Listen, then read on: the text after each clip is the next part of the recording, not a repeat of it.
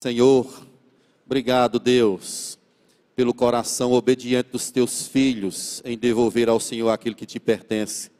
Abençoe, ó Deus, cada pessoa que voluntariamente entregou a sua oferta.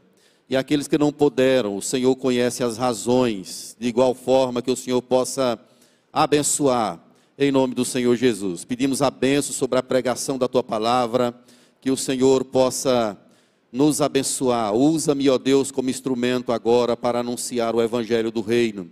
É o que eu te peço, confiado na graça do teu Espírito, em nome de Jesus. Amém. Podem sentar, meus irmãos.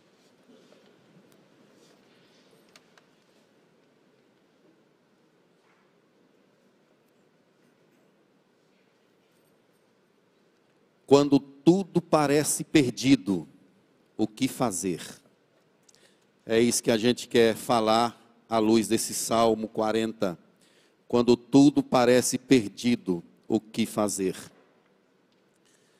Tem coisas que devem ser relembradas nessa nossa caminhada. Uma delas é que nós moramos em um mundo absolutamente imperfeito, incompleto. Nós moramos em um mundo caído.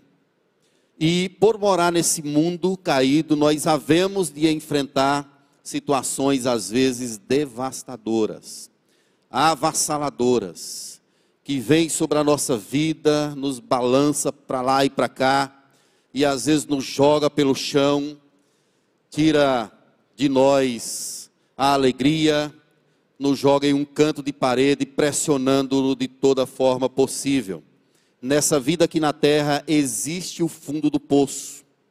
Existem muitos lamaçais, tremedal de lama, como o salmista colocou aí.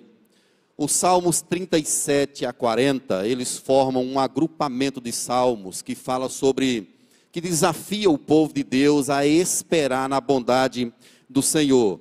O Salmo 37, por exemplo, verso 7, ele diz: Descansa no Senhor e espera em Deus.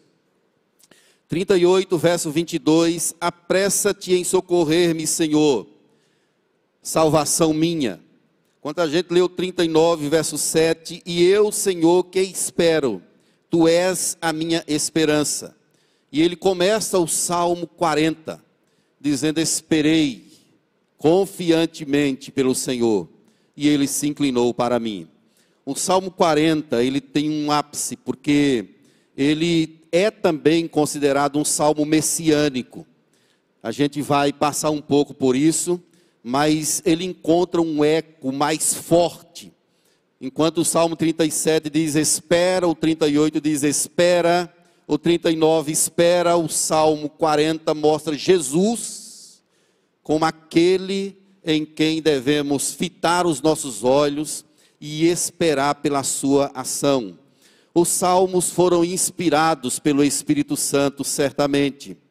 E eles falam de pessoas como nós, gente que enfrentava crises, dores, angústias, pecadores. Eu amo muito os salmos, eu sei que você também. Eu gosto muito de ler os salmos, porque quando eu os leio, eu vejo homens como eu, frágeis, pecadores, nós escutamos os gritos dele, como no Salmo 13: Até quando, Senhor? O Senhor se esqueceu de mim. Escutamos também eles dizendo: As minhas lágrimas têm sido meu alimento de dia e de noite. Escutamos eles dizendo: A minha alma está batida. Espera em Deus. Escutamos esses homens falando: Esconde o rosto dos meus pecados, como no Salmo 51.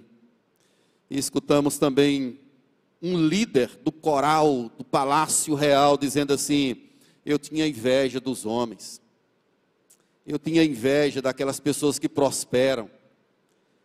Ele próprio diz assim: Eu era um bruto. Então, quando a gente vê alguém que compôs o salmo, ungido pelo Espírito, alguém que servia a Deus,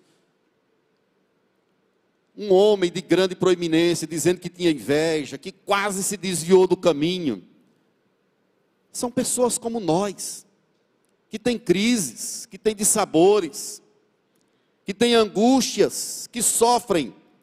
Os salmos foram escritos para falar de Deus, do caráter dele, da pessoa dele, da forma como ele nos trata, mas foram escritos também para falar sobre nós, da forma como nós devemos responder a esse chamado de Deus, a ação de Deus. Os salmos, eles mexem com a nossa estrutura e nos aponta o caminho para nos comportarmos como cristãos diante dos enfrentamentos do caminho. Davi é o autor desse salmo. Aliás, do Salmo 3 até o 41, que é o primeiro livro, o livro dos Salmos é, está dividido em cinco livros. Do, do, Salmo 3 até o 41 tem a autoria é, dedicada a Davi. Mas não só estes. Davi compôs pelo menos 73 dos salmos. Dos 150 salmos, 73 tem a autoria atribuída a Davi. E especialmente esse 40, ele está dizendo que passou por um atoleiro. Estava esteve afundado em pecados. Esteve num poço de perdição ele conta a história, uma experiência pessoal, algo que passou em sua vida. É isso que ele está contando aqui nos versos iniciais. Há quem diga que esse salmo é uma junção de dois salmos, por conta da divisão do 1 ao 10 e do 11 em diante, que está registrado também no Salmo 70. Se você ler o Salmo 70, ele vai estar escrito literalmente da forma como está escrito aqui no Salmo 40. Mas Davi se apropria desse salmo, e eu estou seguindo o pensamento de, outro, de alguns estudiosos que trabalham nele como sendo uma unidade. E Davi ele está contando aqui a história que ele passou. Ele se afundou em um poço de perdição. E quais são as razões ele diz aí, por que ele passou no verso de número 12, ele diz que tem inimigos, verso 12, e diz também que tem iniquidades, não tem conta os males que me cercam, as minhas iniquidades me alcançaram, tantas que me impedem a vista, são mais numerosas que os cabelos da minha cabeça e o coração me desfalece. Tem gente que desdenha dele, tem gente que diz assim, bem feito pelo que você está passando, ele está sofrendo por conta dos seus pecados e está sofrendo porque por causa dos inimigos. Ou seja, a vida espiritual dele foi abalada pelo que ele fez e também os inimigos que o cercam, que o afrontam, que desdenham, que dizem bem feito. Imaginem comigo, meus irmãos, a situação que ele esteve, mas Deus o abençoou de forma grandiosa desse fundo de poço, desse tremedal de lama, ele clama a Deus, ele busca a Deus, ele pede socorro a Deus, e Deus o ouve. E aqui, meus irmãos, eu aprendo algumas lições preciosas, quero passar para vocês, quero aprender junto com vocês. O que a gente deve fazer quando a gente fica sem saída. Os problemas que a gente enfrenta, eles podem ser de diversas ordens, emocionais, espirituais, econômicos. Pode ser que tenha gente aqui que está enfrentando problemas severos. Quem sabe você está no fundo do poço, com um casamento falido, com um problema no seu lar, com seus filhos. Quem sabe uma questão econômica que você não sabe o que fazer é o fundo do poço. Pode ser que tenha gente aqui que tenha, vem enfrentando problemas de depressão, de ansiedade, angústias, crises. Quem sabe irmãos amados aqui que colocam a cabeça no travesseiro e não conseguem dormir, preocupados, angustiados por situações diversas.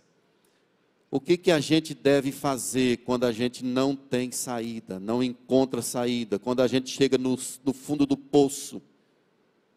Eles existem, eles são reais em nossa vida, em nossa caminhada. E Davi nos mostra aqui à luz desse salmo. Primeiramente, nós devemos esperar em Deus, conscientes do que ele fez no passado. É isso que ele vai trabalhar aí nos dez primeiros versos. Mas nós vamos é, pegar um bloco de cinco versos para a gente mostrar essa verdade. Esperar em Deus, conscientes do que Ele já fez no passado. Nós temos um Deus que fez coisas grandiosas. Amém, queridos? Ele abriu o mar vermelho.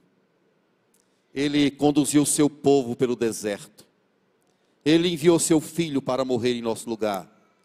O que, que a gente vai fazer quando a gente não tem saída? Nós devemos esperar em Deus, confiantes no que Ele já fez. Ele é o mesmo ontem, hoje e será para todo sempre. Você gosta de esperar? Tem gente que é impaciente. Eu mesmo sou um desses. Vou logo abrindo o jogo. Quando eu estou no trânsito que pega aquele engarrafamento, é difícil você esperar. Você às vezes está apressado. Eu fico às vezes numa fila, mudo para outra, e aí fala assim, me arrependi. O carro que eu estava atrás já está lá na frente e eu aqui ainda desse lado. Era para eu ter ficado lá. E aí as pernas começam a balançar. É a impaciência. A gente não sabe esperar. Imagine você marcou uma consulta em um consultório, foi lá aí no seu médico, para 9 horas da manhã. E deu 11 horas e você ainda está lá, sentado. Já olhou todas as mensagens do seu celular, que estavam lá verdinhas. Já ouviu áudios, já até assistiu pregação, já leu textos e nada. Aí você olha para um lado, levanta, vai lá, conversa com a pessoa que está atendendo, a impaciência vai tomando conta do coração. Nós não sabemos esperar direito, mas é exatamente isso que o salmista está nos falando aqui. Esperar confiantemente pelo Senhor. Nós temos aqui um hebraísmo, esperar confiantemente, são duas palavras que se repetem.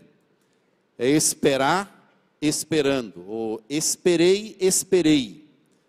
É uma ênfase que é dada aqui ao texto. Se você observar a palavra Senhor, ela aparece aí pelo menos oito vezes, escrita em maiúsculo. É o Deus do pacto. Ele está dizendo que espera no Deus do pacto naquele que pode operar grandes coisas. E os verbos dessa porção de versos estão postos no passado. Por exemplo, esperei, inclinou, ouviu, clamei, tirou, colocou, firmou, pôs. São verbos postos no passado. Então, como é que Davi nos ensina a enfrentar uma situação como nós não temos saída? Nós temos de esperar conscientes, esperar em Deus conscientes daquilo que ele já operou, daquilo que ele já fez. Então, Davi está contando uma experiência pessoal da vida dele, o que ele passou. Ele não diz aí no texto o que, que aconteceu com ele, mas nós podemos imaginar Davi fugindo de Saul, tentando livrar a sua vida. Podemos imaginar Davi naquela caverna de Adulão, naquele complexo de cavernas, tentando esconder do seu algoz. Podemos também imaginar Davi fugindo do seu próprio filho, Absalão, que possuiu as suas esposas na sacada do palácio, afrontando o rei, querendo matar o rei. E Davi fugindo, escondendo, triste, cabisbaixo, e o seu filho querendo de fato matá-lo. E Davi, meus irmãos, ele mostra aqui que ele enfrentou esses problemas quando não tinha saída, confiando no que Deus já fez. Quando a gente conhece a Deus, sabe do que Ele é capaz, a gente não teme. Você que está vivendo um dilema na sua vida, precisa aprender a esperar em Deus. E essa não é uma espera passiva. Não se trata de você cruzar os braços e esperar que as coisas aconteçam em sua vida. Essa é uma espera confiante, certa. Eu vou fazer isso na certeza de que amanhã Deus fará maravilhas. Deus vai operar grandes coisas para a glória do seu nome. Ele esteve, meus irmãos, como ele, ele próprio diz aí, em um fundo de poço. Ele chama de tremedal de lama. E ele então diz que Deus fez quatro coisas aí com ele. Deus abençoou. Ele diz que ele clamou a Deus e Deus se inclinou para ele e ouviu. É claro que nós estamos aqui diante de um antropomorfismo, que é uma, uma linguagem bíblica que atribui a Deus questões humanas. Ou seja, inclinar é alguém que abaixa para ver o que, que está se passando. É claro que Deus é espírito, mas isso está mostrando o que Deus fez. Deus se inclinou e o ouviu quando ele clamou por socorro.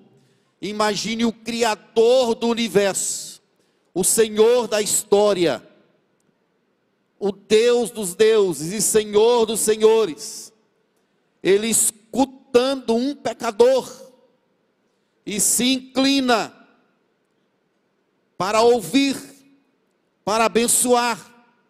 O que que se passa? Quando é, Davi usa essa expressão, ele diz, está dizendo que Deus interveio na sua situação, tirou ele de um poço de perdição, de um tremedal de lama, e não apenas isso, colocou seus pés sobre uma rocha. Aqui nós temos uma metáfora de prisão. As prisões antigas, algumas delas eram assim, eram em buracos no chão, e às vezes tinha lama.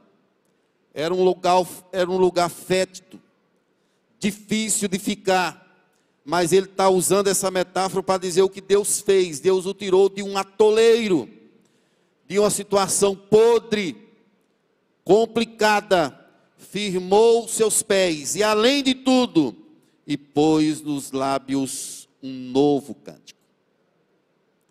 E pôs nos lábios um novo cântico. E aí Davi responde dizendo então um hino de louvor ao nosso Deus. A promessa pactual, meus irmãos, é de que, de, de que Deus venha em socorro do seu povo. Deus se inclina, Deus escuta, Deus visita, Deus intervém na sorte do seu povo. Por isso que você precisa esperar, precisa confiar no Senhor, na certeza de que amanhã Ele fará maravilhas. Esse texto, meus irmãos, nos mostra um Deus incomparável como Deus é bom, como Ele é glorioso, como Ele é tremendo. Se fôssemos abrir aqui para contar as nossas experiências, as nossas histórias, que poço terrível estávamos. Todos nós aqui já experimentamos isso do ponto de vista espiritual. Estávamos em um calabouço, presos, acorrentados, mas olhe como Deus interveio, mudou a nossa sorte, tirou a gente daquele lugar complicado, nos firmou os pés sobre uma rocha. É por isso que você não pode perder a esperança diante daquilo que você enfrenta. Não existe situação que Deus não possa resolver. Basta uma palavra, a história pode mudar, as coisas podem mudar. Não para Deus, não, não é Deus quem muda, mas Ele pode mudar a nossa história, Ele pode abençoar a nossa vida, Ele pode soprar um vento novo e dissipar a nuvem escura que às vezes tenta nos afligir. Ele pode reverter qualquer situação. E nós precisamos crer. Como é que a gente enfrenta? O que, que a gente faz quando a gente fica sem saída? Charles Spurgeon ele diz que a fé obtém promessas. A fé obtém promessas. Espere em Deus. Se ele prometeu, ele vai cumprir. Não seja apressado. Confie. Ele vai chegar. Mas, pastor, estou sofrendo tanto e ainda não aconteceu nada. Deus nunca nos deu provações além das nossas forças. Vai mais além. Caminhe mais. Espere em Deus. Ele é fiel. Diga assim: o meu Deus é fiel. E amanhã ele fará maravilhas. Queridos, mas esse texto nos ensina uma segunda questão: o que, que nós devemos fazer quando não temos saída. Nós precisamos pôr as lentes do Evangelho e considerar o fundamento de todas as coisas. Devemos pôr as lentes do Evangelho e considerar, as lentes, e considerar o fundamento de todas as coisas. Os versos 6 a 10, eles têm um formato diferente. Eles nos apresentam o Redentor. Nós vemos Jesus aqui nesse salmo. Jesus é visto nesses versos como se fosse face a face. Ele diz aí no verso 6: Sacrifícios e ofertas não quisestes. Ou seja, Deus não viu nada que conseguisse satisfazê-lo na antiga aliança. Nada foi feito que pudesse satisfazê-lo em completude nada. Aquelas coisas eram sombras de algo maior. Mais uma vez, citando Charles Spurgeon, ele diz assim que quando o sol nasce, as velas nada mais valem. É o comentário que ele faz desse salmo. Ou seja, as coisas do Antigo Testamento eram sombras de algo maior. Eram como velas acesas. Mas quando o sol nasce, a existência das velas perdem o seu sentido. Nós podemos ver nesse texto aqui, ou nesses versos 6 a 8, coisas maravilhosas, coisas grandiosas. E eu quero chamar você para observar. Primeiro, aí no verso 7, a gente vê o nascimento de Jesus. Quando ele fala assim: Eis aqui estou. Isso aqui é uma é uma aparição ele foi manifestado, ele foi revelado.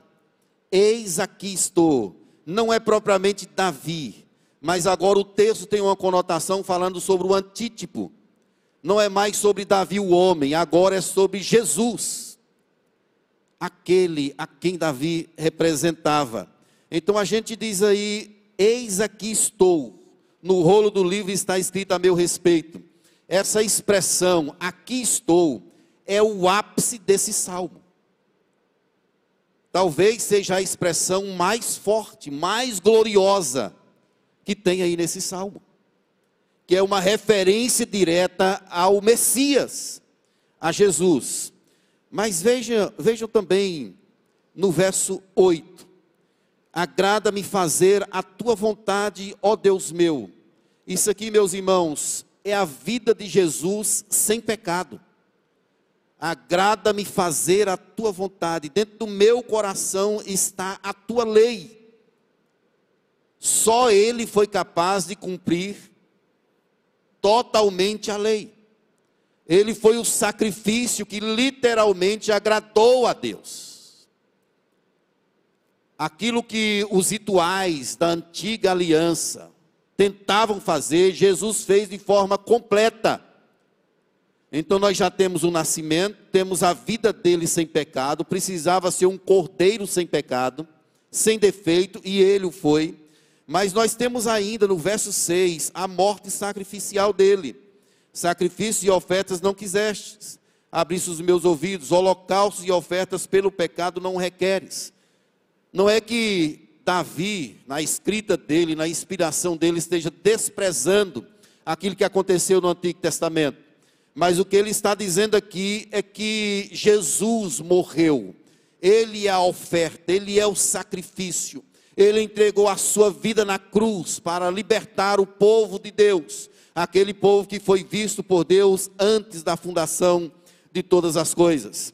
É por isso, meus irmãos, que quando o sol nasce, as velas perdem o sentido. Jesus é o ponto central da história. É para Ele que todas as coisas estão convergindo. Ele é aquele que é digno de toda honra, toda glória e todo louvor. Deus deu a Jesus um nome que está acima de todo nome. E diante desse nome, todo joelho há de se dobrar. E toda língua vai confessar que Ele é o Senhor para a glória de Deus Pai. Agora vejam na progressão do texto, quando ele fala o que Jesus fez por nós. Ele abriu os nossos ouvidos. abriu as nossas orelhas. Isso aqui, meus irmãos, é uma referência a Êxodo 21, 6, quando diz assim: O Senhor lhe furará a orelha com uma sovela, e ele o servirá para sempre. Ou seja, Jesus nos aceitou como seus servos, ele nos aceitou como seu escravo. E é uma bênção ser escravo de Jesus. É uma maravilha poder dizer assim: eu pertenço a Deus. Não tinha como a gente alcançar tamanha graça, meus irmãos.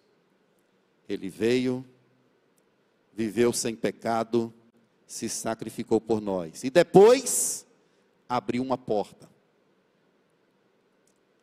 Um portal foi aberto. Quando ele morreu, o véu rasgou-se de cima a baixo. Não há mais separação. Agora nós podemos ir a Ele, louvá-lo, buscá-lo com todo o nosso coração.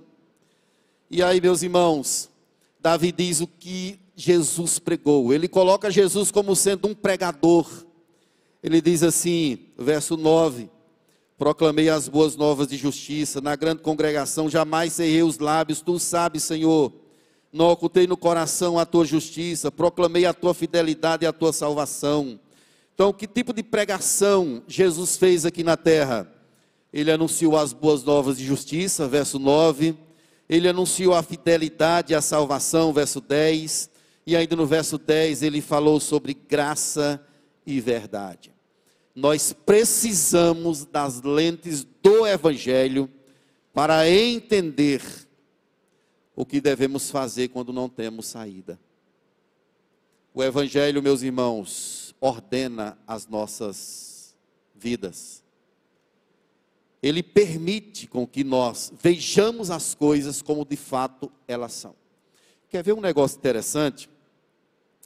A gente gosta muito de contar é, aquilo que a gente faz de bom, os nossos dons, os nossos talentos. Às vezes, quando o nosso filho passa num vestibular, ou tira uma nota boa na escola, a gente gosta de falar sobre os nossos feitos. E não há nada de errado nisso, desde que não seja uma vanglória. Algo que usurpe uma honra que é só de Deus. O erro é quando nós tiramos de Deus honras e colocamos-as em nós. Paulo, o, grande apóstolo, ele sofre uma perseguição imensa na igreja de Corinto, especialmente dos falsos mestres. E Paulo tinha todas as credenciais para dizer o que ele fez, o que, que aconteceu com ele falar da conversão dele, da forma como Deus o visitou. Mas o que que então Paulo disse? Ele disse: Olha, eu vou contar uma história para vocês. Ele registra dizendo que estava num determinado lugar, segundo Coríntios 11, 30. Ele fala assim: Se tem de me gloriar, gloriar-me-ei no que diz respeito às minhas fraquezas. Em Damasco, o governador preposto do rei Aretas montou guarda para me prender mas num grande cesto me desceram por uma janela da muralha abaixo, e assim me livrei das suas mãos. Mas que história! Como que o grande apóstolo, aquele cara que faz milagres pelo poder de Deus, está descendo pelas mãos das pessoas num cesto de colocar peixe. Um mau cheiro. Nas muralhas, que história. E aí depois ele vai dizer assim: olha, aconteceu um negócio. Eu conheci um cara, um homem, que ele foi até o terceiro céu. Mas ele é muito impessoal na história que ele está contando. Conheci uma pessoa, tem um conhecido meu que foi até o terceiro céu. E lá ele viu coisas tão grandiosas que ao homem não é lícito dizer. Ele não diz que foi ele. A gente só vai saber que foi ele a partir do contexto da passagem. Ele foi até o terceiro céu. mas ele conta a história como se fosse uma outra pessoa. Por que isso, meus irmãos? Porque Paulo está querendo se gloriar na própria fraqueza. Não é sobre ele, é sobre o próprio Deus. Quanto mais nós nos escondermos, melhor será. As lentes do evangelho corrigem as disfunções que a gente tem e nos faz caminhar na direção que o próprio Deus quer. Mesmo em momentos de dificuldade, de lutas, nós podemos adorar e servir ao Senhor. Se o sofrimento for intenso, mesmo assim você pode adorar o Senhor de todo o seu coração. Não importa o que acontece fora, se dentro do coração as coisas estiverem ordenadas. Se você estiver com as lentes do Evangelho, pode deixar o mundo se abalar. Você vai permanecer perene, louvando e adorando a Deus em toda e qualquer situação. No ano de 1600, um homem chamado John Bunyan, todos conhecem esse homem, ele escreveu algo maravilhoso. Ele disse o seguinte: Jamais tive na vida tão grande acesso à palavra de Deus como agora. Olhe que ele estava preso. As escrituras em que eu nada via antes, nesse lugar, brilham sobre mim. Jesus Cristo também nunca foi tão real e evidente como agora. Aqui eu tenho visto e sentido de fato, sendo muito terno para comigo Escrituras após escritura, Deus tem me fortalecido contra tudo. Sempre tenho dito: se fosse lícito, eu oraria por mais tribulação, por causa de maior consolação. Eu oraria para o nó arrochar, por causa daquilo que ele estava sentindo, por causa da presença de Deus com ele o que que faz isso, meus irmãos? São as lentes do evangelho. É por isso que está inserido aqui nesse salmo. Davi canta em ações de graças, mas ele fala sobre o Messias, como se fosse assim: olha, coloque as lentes para que a vida seja reordenada. Mas finalmente, meus irmãos, esse texto nos ensina uma outra lição. O que a gente pode fazer quando não tem saída? Continuar suplicando, fundamentados no caráter imutável de Deus, ou no caráter imutável do Redentor. A partir do verso 11 ao 17, é, o texto ele tem uma conotação diferente. Davi sai do passado, nos dez primeiros versos, e agora ele se deporta para o presente, para o futuro, dizendo que os problemas continuam, mas que ele continua orando, continua clamando, e veja o que ele fala aí no verso 11: Não retenhas de mim, Senhor, as tuas misericórdias. Guarda em mim sempre a tua graça e a tua verdade. Ele está orando a Deus, está clamando ao Senhor por mais proteção. Ele tinha consciência dos seus pecados e ele os confessa a Deus. Ele abre o coração pedindo perdão ao Senhor. Ele sabe que há inimigos, verso 12 ele sabe que há lutas no seu coração e que existem inimigos por fora, rondando a sua vida, querendo destruí-lo, querendo matá-lo. Por isso que ele continua apelando para Deus. Olha que declaração profunda no verso 12. As minhas iniquidades me alcançaram, tantas que me impedem a vista, são mais numerosas do que os cabelos da minha cabeça, e o meu coração se desfalece ao usar a palavra coração, ele está dizendo que as suas faculdades, o seu todo, está desfalecendo, as suas emoções, o seu físico, o seu ânimo, tudo está ficando comprometido por causa da existência do pecado. E o que é que ele faz então? Ele clama a Deus, ele confessa, ele pede socorro, ele sabe que ele não é capaz de redimir a si mesmo, por isso que ele pede ao Senhor. Ele busca, ele conhece a Deus, Deus já o investiu em outras ocasiões. Por isso que ele continua de coração aberto, confessando a Deus, pedindo graça, pedindo direcionamento. Meus amados, Deus mostra na escritura que ele amava profundamente a Davi.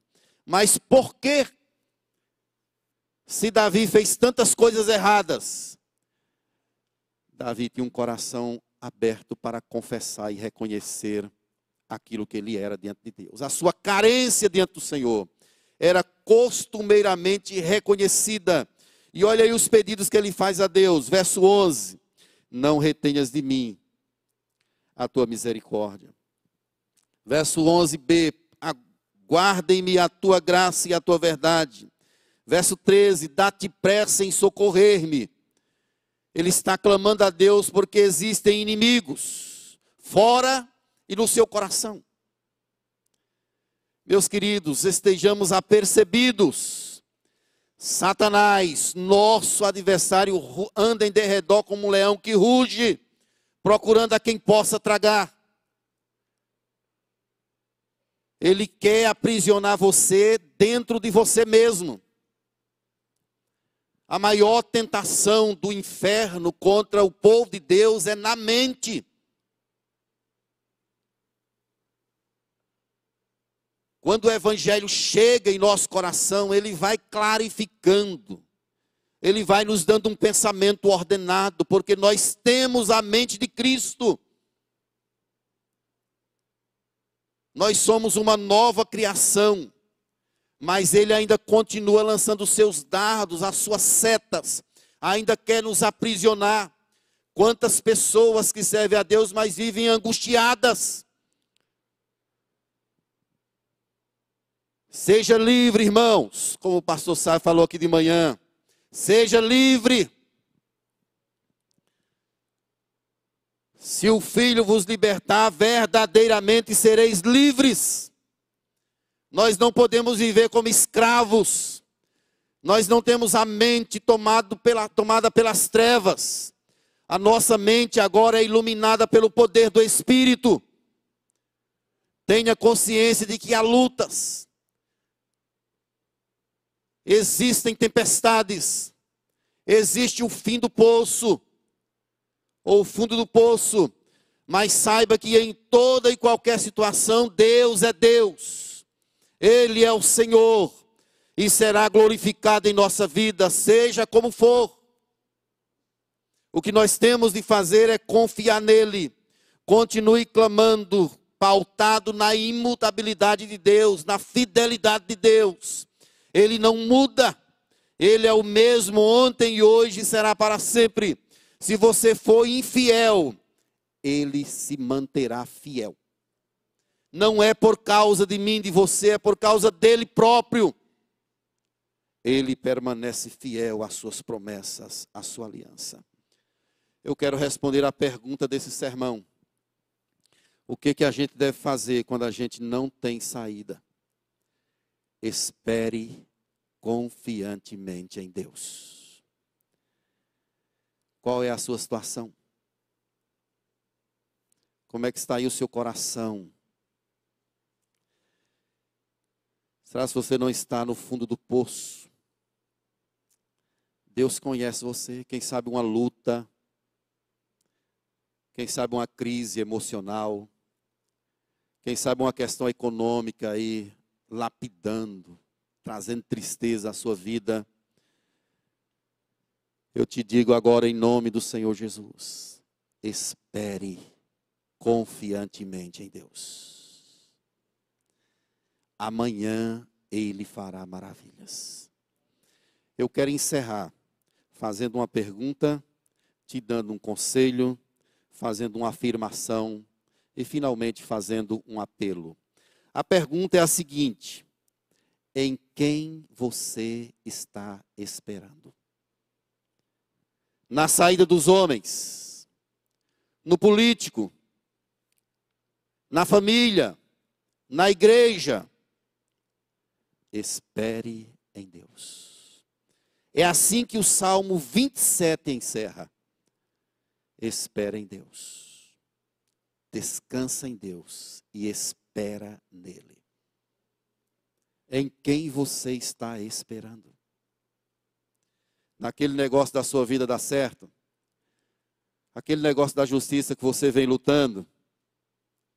Não espere nas coisas dos homens. Espere em Deus, que tem poder para desatar todo e qualquer nó. Ele pode refazer a nossa história e reordenar o nosso coração. O conselho a um Deus que se inclina. Clame. Ore. Davi disse aqui que ele se inclina. O meu conselho, clame a ele. Se for preciso, faça como o salmista no Salmo 13. Até quando, Senhor?